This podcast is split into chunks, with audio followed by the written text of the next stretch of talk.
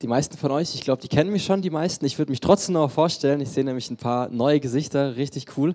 Äh, mein Name ist Josua, ich bin Mitte 20 und äh, ich habe mich die letzten beiden Male immer vorgestellt, dass ich Theologie studiere. Und heute kann ich sagen, ich habe Theologie studiert. Ich habe es nämlich, äh, ich habe jetzt Ende Februar meinen Abschluss gemacht und äh, jetzt ist es gerade so, dass den März habe ich im Prinzip frei und wir genießen es richtig, weil jetzt im März ist auch unsere zweite Tochter auf die Welt gekommen. Ist richtig cool, da kann ich einfach viel zu Hause sein.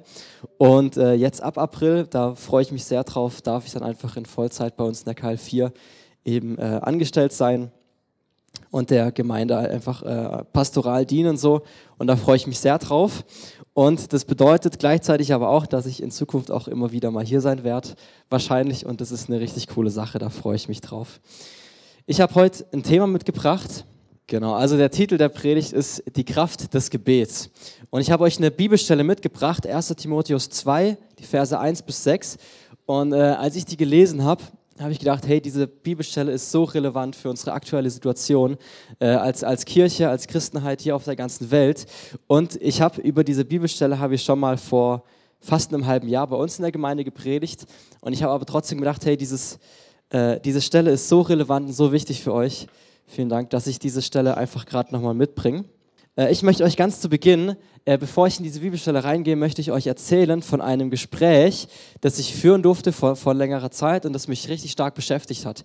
Im Rahmen von meinem Studium waren wir äh, immer wieder unterwegs. Ich habe in Freiburg studiert und wir waren immer wieder unterwegs in der Freiburger Altstadt, in der Freiburger Innenstadt und kamen mit den Leuten ins Gespräch, haben mit den Leuten äh, einfach äh, geredet über Jesus. Wir haben ihnen von Jesus erzählt. Wir haben ihnen das Evangelium gebracht, dass Jesus für sie ans Kreuz gegangen ist und wieder auferstanden ist und dass sie dieses Evangelium annehmen können. Und wir haben da immer wieder ins Gespräch gekommen. Und ich kann mich erinnern an ein Gespräch mit einem jungen Mann und wir haben über das Thema Gebet gesprochen. Und äh, ich habe ihn so gefragt, ja, wie sieht das in deinem Leben aus? Sagt dir das was, Gebet? Äh, kennst du das? Ist das was, was du äh, in deinem Alltag irgendwie manchmal praktizierst, dass du betest oder zu wem betest du so. Dann hat er gesagt, ja, er, er betet sehr aktiv, er hat ein aktives, ausgeprägtes Gebetsleben. Und ich habe schon gedacht, hey, es ist richtig stark, richtig schön zu hören. Und dann sind wir weiter ins Gespräch gekommen und habe ich gefragt, ja, wie sieht das aus in deinem Leben? Wo zeigt sich, wie zeigt sich das? Dann hat er gesagt, ja, lässt gestern Abend, also am Tag davor, am Abend, war er bei einer religiösen Veranstaltung, bei einem, so einem Konfi-Abend. Und hat erzählt, ja, weißt du, ich habe bei diesem Treffen habe ich das Gebet für die Woche schon abgehakt. Und das fand ich super interessant, dass er auf der einen Seite sagte, er, er, er lebt ein aktives Gebetsleben, er lebt, also er betet regelmäßig und gleichzeitig hängt er, macht er sein Gebet aber abhängig von einem kirchlichen Programm. Und er sagt, gestern Abend war, war Kirche, war kirchliches Programm, war ein Konfi-Abend, da habe ich gebetet und dann habe ich das Gebet für die Woche schon abgehakt.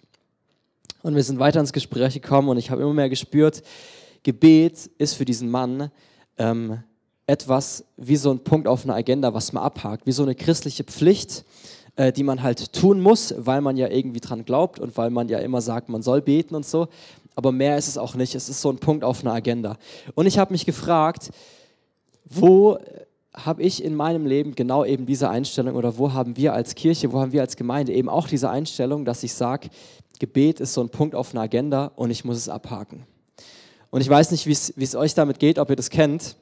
Und ich stelle aber immer wieder fest, dass es doch irgendwie eine spannende Beobachtung ist, dass, dass wir auf der einen Seite sagen, Gebet hat eine Kraft und wir glauben, dass Gebet wirksam ist und wir glauben an einen Gott, der uns hört, der ein Interesse an uns hat, dem alles dem nichts unmöglich ist und wir können zu ihm beten und auf der anderen Seite, glaube ich, geht es uns doch oft so, dass wir irgendwie wissen, okay, wir könnten aber auch aktiver beten, wir könnten aber auch mehr beten, wir könnten aber auch äh, einen größeren Glauben für das Gebet haben. Und deswegen möchte ich euch eben diese Bibelstelle mitbringen, 1 Timotheus 2, 1 bis 4. Und Paulus schreibt eben an den Timotheus, der eine Gemeinde leitet in Ephesus. Und er schreibt äh, in diesem Brief, in diesen beiden Timotheus-Briefen, schreibt er viele Dinge, wo Paulus sagt, hey, das ist wichtig für das Gemeindeleben. Und er schreibt, das Erste und Wichtigste, wozu ich die Gemeinde auffordere, ist das Gebet. Es ist unsere Aufgabe, mit Bitten, Gebet, Fürbitte und Dank für alle Menschen einzutreten, insbesondere für die Regierenden und alle, die eine hohe Stellung einnehmen, damit wir ungestört und in Frieden ein Leben führen können, durch das Gott in jeder Hinsicht geehrt wird und das, das und dass ihn äh, das in allen Belangen glaubwürdig ist. Jetzt habe ich es. In dieser Weise zu beten ist gut und gefällt Gott unserem Retter, denn er will, dass alle Menschen gerettet werden und dass sie die Wahrheit erkennen.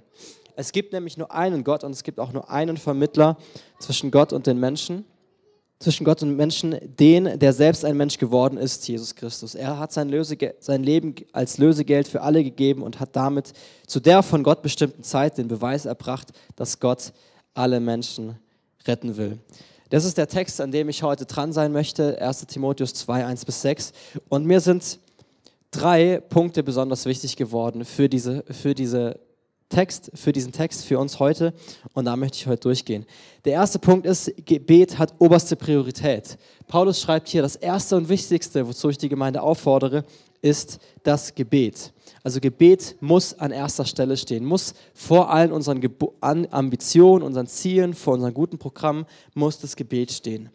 Gebet ist einfach sprechen mit Gott, in Beziehung treten mit Gott, ein Begegnungsgeschehen haben mit unserem Schöpfer. Und das finde ich so stark, dass Gebet einfach eine Beziehung zu Gott ist. Also an erster Stelle von unserem persönlichen Leben, an erster Stelle von uns als Gemeinde muss einfach die Beziehung, die Connection zu Gott einfach stehen.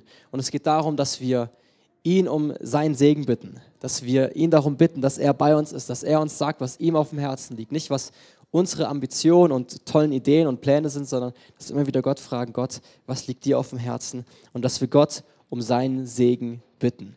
Weil wenn wir den Segen Gottes nicht haben, was können wir dann schon tun, wenn wir das beste Gebäude haben als Gemeinde, wenn wir die, äh, die krasseste Band haben, wenn wir die besten Leute haben, wenn wir massiv viele Ressourcen haben, viel Geld, viele Leute, krasse Technik, was weiß ich, viele Connections zu einflussreichen Leuten, wenn wir das alles haben, aber schlussendlich fehlt uns der Segen Gottes, dann nützt das alles nichts. An erster Stelle und das Wichtigste ist, dass wir in Beziehung stehen, in Gebet stehen mit unserem Gott, mit unserem Schöpfer. In Johannes 15, Vers 5, da spricht Jesus von sich selbst und er sagt zu seinen Jüngern, hey, ohne mich könnt ihr nichts tun. Und deswegen ist es so wichtig, dass wir immer wieder zu Gott beten. Und da möchte ich dich fragen, dich als äh, dich einzeln als Person, aber auch euch als Gemeinde und gleichzeitig auch mich und meine Gemeinde, möchte ich mich fragen, hey, wo sind wir an manchen Stellen manchmal so beschäftigt mit all den guten Dingen, mit all den ähm, mit all den guten christlichen Dingen, die Gott in unser Leben hineingestellt hat, wo Gott uns auch eine Berufung für, für, für gegeben hat. Aber wo sind wir so beschäftigt mit diesen Dingen, dass wir es manchmal vergessen, die Beziehung, das Gebet zu Gott an erster Stelle zu stellen? Dass wir manchmal so viel Zeit investieren in, in äh, die Gottesdienste, in äh, Bibelprogramme, in was weiß ich, dass wir aber unser persönliches Gebet, unsere Beziehung zu Gott irgendwo hinten anstellen. In der 1. Thessalonicher 5, Vers 17 das schreibt auch Paulus wieder, lasst euch durch nichts vom Gebet abbringen. Also egal was los ist, egal was passiert, egal was ansteht, wir dürfen uns nicht vom Gebet abbringen lassen. Luther hat mal gesagt, je mehr Arbeit ansteht, desto mehr müssen wir beten. Und das finde ich ist doch so eine spannende Herausforderung, weil es doch oft so ist, gerade wenn die Tage voll sind, gerade wenn wir vielleicht eine, eine Besprechung für die Gemeinde haben oder irgendwas planen und so viel ansteht, dann neigen wir doch dazu zu sagen, okay, wir beten halt schnell, damit wir dann zum, zum Wesentlichen kommen, damit wir dann vorankommen und das Gebet kommt dann zu kurz und das Gebet wird von diesem ersten Platz wieder runtergerückt. Aber das Erste und Wichtigste, wozu ich die Gemeinde auffordere, ist das Gebet. Es ist unsere Aufgabe, mit Bitten, Gebeten, Fürbitte und Dank für alle Menschen einzutreten. Paulus fordert uns auf, für alle Menschen zu beten. Für ausnahmslos alle Menschen für unsere Ehepartner. Wann hast du das letzte Mal für deinen Ehepartner gebetet oder für deine Geschwister, für deine Eltern, für deine Kinder, für deine Enkelkinder, für Arbeitskollegen, für Lehrer, für die Schüler? Weiß ich nicht, all die Menschen, die in eurem Leben eine Rolle spielen, die euch begegnen. Hey, lasst uns immer wieder daran denken, wir wollen für all diese Menschen beten. Es ist, es ist unsere Aufgabe, mit Bitten Gebet, Fürbitte und Dank für alle Menschen einzutreten. Und Paulus schreibt hier von verschiedenen Arten des Gebets. Er schreibt hier eben vom Bitten und Gebeten, also von allgemeinen Gebeten. Er schreibt von der Fürbitte und vom Danken. Und ich möchte euch ganz kurz mit hineinnehmen, was, äh, was für Schätze in diesen einzelnen Gebetsformen liegen und was damit gemeint ist. Im ersten Punkt ist es Bitten und die Gebete. Damit sind allgemeine Gebete gemeint. Und ich finde es so stark, wenn wir sagen, hey, Gebet hat Kraft. Und wir dürfen allgemein einfach zu Gott beten. Und ich finde, es ist so eine starke Vorstellung, dass wir uns immer wieder daran erinnern, hey, der Schöpfer des ganzen Universums, der, der alles in der Hand hält, der alles geschaffen hat, der jeden kennt, der jede einzelne Millisekunde sieht, der alles sieht, was, äh, was passiert und der unbegrenzte Möglichkeiten hat, der nicht begrenzt ist in seinen Möglichkeiten, Ressourcen, zu dem dürfen wir als, als kleine Person, darf ich zu diesem Schöpfer beten. Das finde ich ist eine richtig krasse Vorstellung und das ist so eine starke Ermutigung, einfach immer wieder neu ganz allgemein einfach zu bitten und zu Gott zu kommen mit allen den Dingen, die auf uns auf dem Herzen liegen. In Epheser 3, Vers 20, da heißt es, Gott ist mit seiner unerschöpflichen Kraft in uns am Werk und er vermag unendlich viel mehr zu tun, als wir bitten und begreifen können. Gott vermag so viel mehr als all die Dinge, die wir von Gott erbitten können. Gott kann mehr. Und wir dürfen Gott mit allem, was uns auf dem Herzen liegt, wir dürfen zu Gott kommen. Als ich dann immer noch im Gespräch war mit diesem, mit diesem jungen Mann in der Freiburger Altstadt, habe ich ihn irgendwann gefragt, ob er sich vorstellen kann, dass wir jetzt einfach zusammen beten dürfen, beten können und dass ich für ihn beten kann. Und ich habe ihn gefragt, gibt es irgendwelche Dinge, ähm, wofür wir jetzt beten können? Und er hat kurz überlegt und hat gesagt, ja, ähm, wir beten jetzt für den Weltfrieden und wir beten, dass der Hunger auf der Welt beendet wird. Dann habe ich ihm gesagt, hey, richtig stark, machen wir. Oder haben wir für, für gebetet. Und dann habe ich ihn aber noch gefragt, hey, hast du was Persönliches aus deinem Leben? Ein persönliches Anliegen aus deinem persönlichen Leben. Und das fand ich so spannend zu sehen, dass er das nicht ganz verstanden hat. Also er hat es fast nicht für möglich gehalten, dass er mit seinen kleinen Problemen, mit seinen alltäglichen Herausforderungen, dass er zu diesem großen Gott, zu diesem großen Schöpfer, der alles geschaffen hat, kommen darf. Und ich habe ihn da ermutigt, dass wir einen Gott haben, der uns kennt, der uns sieht, dem wir wichtig sind und dem unsere Probleme weder zu groß noch zu klein sind. Also ich möchte dich wirklich ermutigen, die Dinge, die dir auf dem Herzen liegen, die liegen auch Gott auf dem Herzen. Und mit den Dingen darfst du zu Gott kommen. Wenn dir was auf dem Herzen liegt, dann liegt es Gott auf dem Herzen. Und wenn du zu Jesus gehörst, dann bist du sein Kind und Gott liebt dich. Und wenn du finanzielle Ängste hast, ja, oder wenn du einen Arbeitsplatz verloren hast, oder wenn du Probleme hast in deiner Ehe, wenn du Probleme hast in deiner Familie, wenn du äh, wenn die Beziehung zu deinem Kind leidet oder wenn du gerade in der Trauer stehst, dann möchte ich ermutigen, hey, komm damit zu Jesus, komm auf Jesus zu und er steht mit ausgestreckten Armen vor dir und möchte dich in den Arm nehmen, möchte dich trösten und möchte dir in dem eben drin begegnen, weil wir eben mit allem, was uns auf dem Herzen liegt, zu Gott kommen dürfen, dem es genauso auf dem, auf dem Herzen liegt.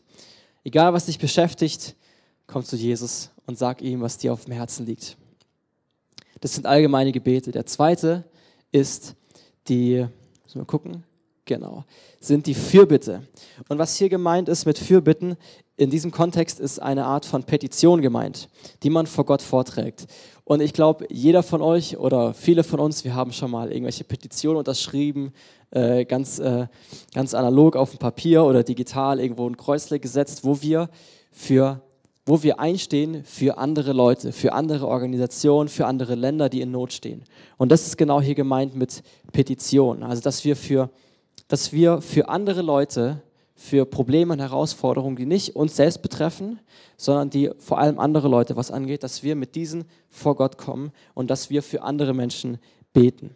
Und hier geht es eben darum, für andere Menschen vor Gott einzustehen. Paulus hat in seinen Briefen, das findet man fast in all seinen Briefen. Da sagt er den Gemeinden immer, hey, betet für mich, für, und dann hat er seine Anliegen genannt. Weil er wusste, hey, das hat so eine Kraft, wenn viele Gemeinden, wenn viele Christen zusammenstehen und für mich beten, dann hat es eine Kraft. Und genauso hat es eine Kraft, wenn wir als Gemeinde oder wenn ihr als Gemeinde zusammensteht und für gewisse Dinge betet, dann hat es wirklich eine Kraft. Und deswegen lasst uns beten für, für unsere Mitmenschen, für all die Dinge, die auch gerade passieren in der Welt. Es gibt gerade so viele Aufrufe, gerade für die Ukraine zu beten. Und neben all dem, dass dieses ganze Geschehen der Ukraine natürlich wirklich schrecklich ist und wirklich echt was Schlimmes ist, finde ich es doch auf der anderen Seite aber so schön zu sehen, dass, dass das Gebet der Gemeinde wieder so wichtig wird.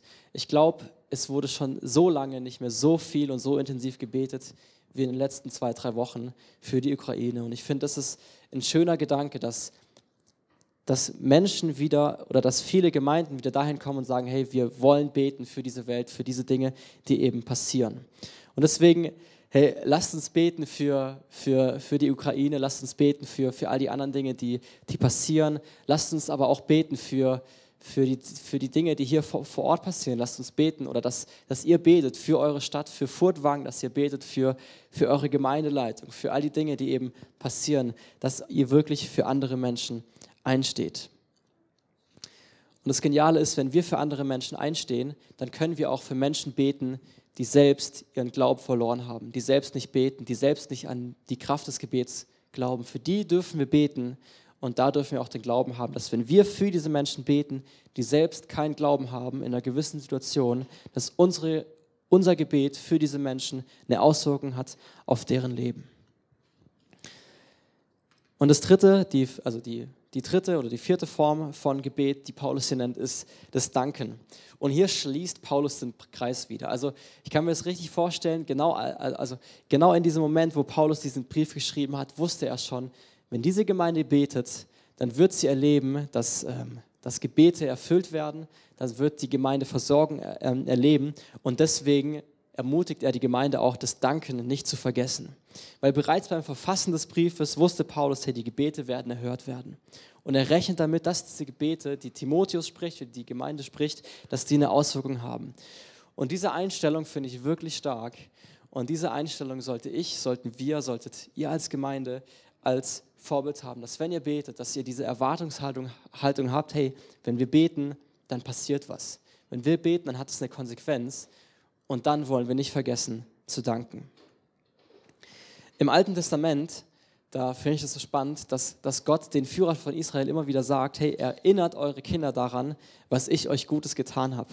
Und äh, wir finden es immer wieder, dass, dass, dass Gott die, ähm, dem Volk Israel aufträgt, Altare zu bauen, Orte, wo sich das Volk Israel daran erinnert, Gott zu danken für all das, was Gott schon Gutes an seinem Volk getan hat. Weil so oft passiert es doch, dass wir dass wir beten für Dinge und dann gehen sie vielleicht in Erfüllung, dann sind wir kurz dankbar und dann sehen wir, oh, da ist schon das nächste Problem. Und wir, wir überladen uns wieder mit Sorgen und wir beten und bitten und bitten und bitten und wir vergessen so oft, hey, Gott ist treu gewesen und Gott ist wirklich treu.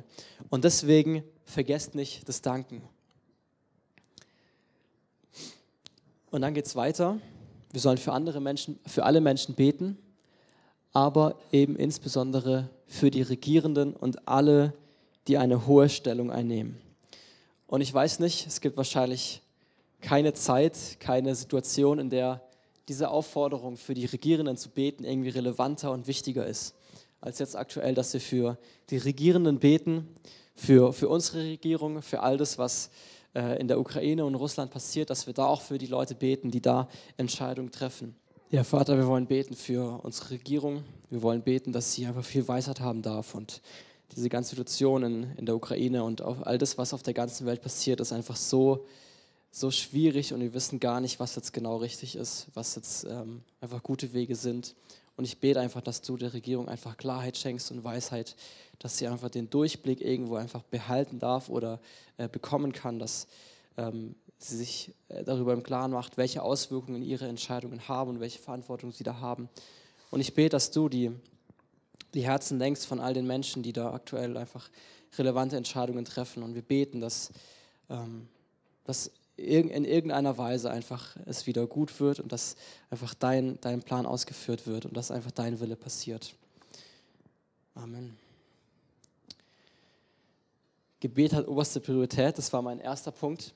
Mein zweiter Punkt ist, Gebet hat eine Konsequenz. Paulus sagt hier, wir sollen für alle Menschen beten, für die Regierung, wir sollen bitten und beten und Fürbitte tun und danken für alle Menschen, für die Regierung, damit wir ungestört und in Frieden ein Leben führen können, durch das Gott in jeder Hinsicht geehrt wird und das in allen Belangen glaubwürdig ist. Ich finde es so spannend, dass Paulus sagt, hey, ihr sollt beten, damit Ihr sollt beten, damit was passiert. Er wusste, hey, wenn wir beten, dann hat das eine Konsequenz, dann hat das eine Auswirkung.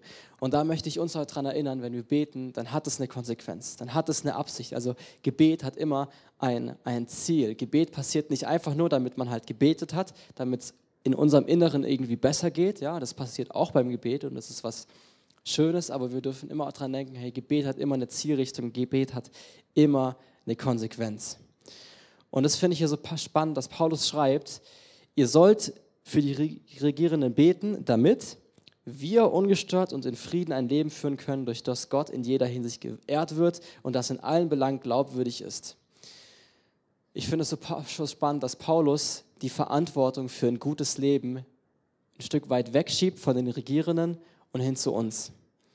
Wisst ihr, es ist sehr leicht zu sagen, ja, die, die Welt, die wird immer gottloser und so schlimm und es, wird, es entfernt sich immer mehr von dem, was Gott sich vorgestellt hat. Und Paulus sagt dir aber, hey, wir sollen dafür beten und dann sollen wir aber die Verantwortung übernehmen für unser Leben, dass wir ein Leben führen, durch das Gott in jeder Hinsicht geehrt wird. Wir sollen ein Leben führen, das Gott ehrt, das Gott gefällt. Weil schlussendlich geht es eben immer darum, dass wir mit unserem Leben, dass wir in der Nachfolge, ja, dass wir, wenn wir diese Entscheidung getroffen haben, von der du heute Morgen gesprochen hast, dass wir Jesus nachfolgen, dass wir ein Leben führen, das Gott verehrt. Und deswegen ist Gebet keine christliche Pflicht, die abhängig ist von einem Kirchenprogramm, von einem, von einem Gemeindeabend. Ja, Gebet ist nicht abhängig davon, dass wir jetzt hier am Sonntagmorgen im Gottesdienst sitzen oder dass wir im Hauskreis sind oder Bibelstunde haben oder was weiß ich, sondern Gebet hat damit zu tun, dass wir, dass wir, dass ich ein Leben führe, das Gott verehrt und das Gott gefällt. Und deswegen ist ein Gebet, das Gott gefällt, immer eingebettet in ein Leben, das Gott verehrt. Also ein Gebet, das Gott, das Gott gefällt, ist eingebettet in ein Leben, das Gott verehrt. Weil schlussendlich ist Gebet immer eine Sache der Beziehung. Und das ist mein dritter und letzter Punkt. Gebet ist immer eine Sache der Beziehung. Paulus schreibt hier, dass Gott will, dass alle Menschen gerettet werden und dass sie die Wahrheit erkennen. Es gibt nämlich nur einen Gott und es gibt auch nur einen Vermittler zwischen Gott und den Menschen, den er selbst ein Mensch geworden ist, Jesus Christus. Er hat sein Leben als Lösegeld für alle gegeben und damit zu der von Gott bestimmten Zeit den Beweis erbracht, dass Gott alle retten will. Dass wir beten können, dass wir zu diesem Schöpfer beten können, ist wirklich ein Geschenk und es ist keine Selbstverständlichkeit. Und wir müssen uns immer wieder daran erinnern, es ist so ein Privileg, dass wir nicht verdient haben, zu Gott zu beten. Jesus ist für uns vor vielen Jahren ans Kreuz gegangen und hat, seine, hat unsere Schuld auf sich genommen, damit wir diesen Weg, damit wir die, den Weg in die Gegenwart Gottes wieder haben können. Und als Jesus am Kreuz für uns gestorben ist und als er wieder auferstanden ist, wurden alle Voraussetzungen dafür geschaffen, dass wir in Beziehung mit diesem Schöpfer, mit diesem Gott leben können und dass wir zu ihm gehören können. Und es wurde alles schon erledigt. Und wir leben heute oft in so einer leistungsorientierten Zeit, oder wo es oft darum geht, hey, was haben wir geleistet, was, was, was bringen wir auf den Tisch, wo, wo machen wir guten, gute Dinge. Und wir dürfen aber bei all dem nicht vergessen, hey, bei Jesus kommt es nicht darauf an, was wir tun, kommt es nicht darauf an, was wir leisten, sondern bei Jesus, in unserem Glauben, wenn wir an den Gott glauben der Bibel, dann geht es immer darum, was Jesus schon für uns geleistet hat, was schon geleistet wurde für uns. Gott hat sich selbst klein gemacht und ist auf diese Erde gekommen, um ein Vermittler zwischen uns und ihm selbst zu werden. Ja, also auf der einen Seite sehen wir Menschen, die äh, durch die Sünde einfach getrennt sind von Gott. Auf der anderen Seite steht Gott, der in Beziehung mit uns leben möchte. Und er sagt, hey, ich möchte selbst der Vermittler zwischen den Menschen und mir sein. Und Gott selbst, Jesus, hat alles auf sich genommen, hat so viel Leid auf sich genommen für uns, damit wir wieder in Beziehung mit ihm stehen können. Und egal, egal wo du gerade stehst, Jesus ist auch für dich ans Kreuz gegangen. Egal wo du gerade stehst, Gott möchte der Vermittler sein zwischen Gott und dir. Und egal wie weit weg du dich gerade fühlst von Gott, egal wie, wenn du sagst, hey, ich bin gerade so weit weg von Gott, ich bin so weit weg, ich sehe ihn nicht, da ist so viel Schuld, so viel Schlechtes in meinem Leben, Jesus ist der Vermittler. Und wenn, der, wenn Jesus der Vermittler zwischen dir und Gott ist, dann ist keine Distanz zu groß. Jesus kann zwischen Gott und dir vermitteln.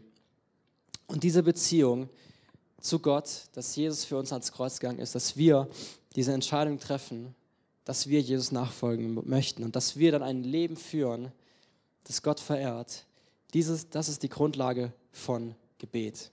Und das ist das Wichtigste von Gebet. Und das steht an erster Stelle. Und deswegen möchte ich auch nochmal erinnern an diesen ersten Punkt. Unser Gebet, unser Sprechen mit Gott, unsere Beziehung zu Gott steht an erster Stelle.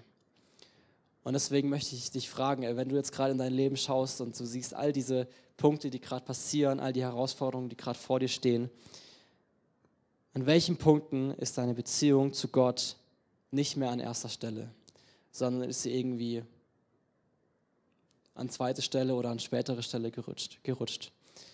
Und dann möchte ich dich fragen, Herr, an welchem Punkt ist es für dich dran, Gott und dieses Gebet und seine, deine Beziehung zu ihm wieder an erster Stelle zu stellen?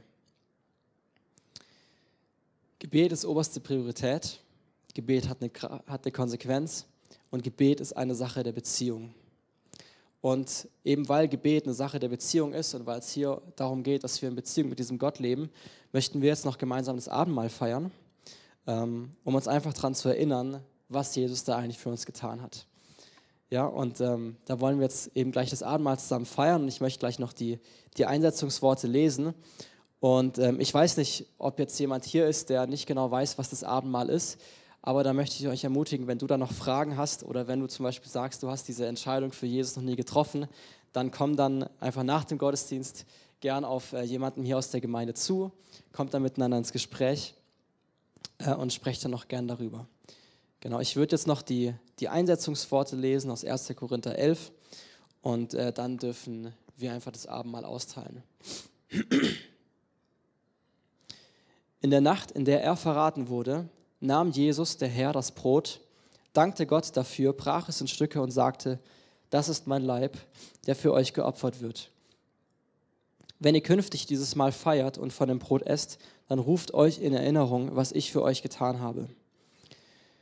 Nachdem sie gegessen haben, nahm Jesus den Becher. Er dankte Gott auch dafür und sagte, dieser Becher ist der neue Bund, besiegelt mit meinem Blut. Wenn ihr künftig aus dem Becher trinkt, dann ruft euch jedes Mal in Erinnerung, was ich für euch getan habe.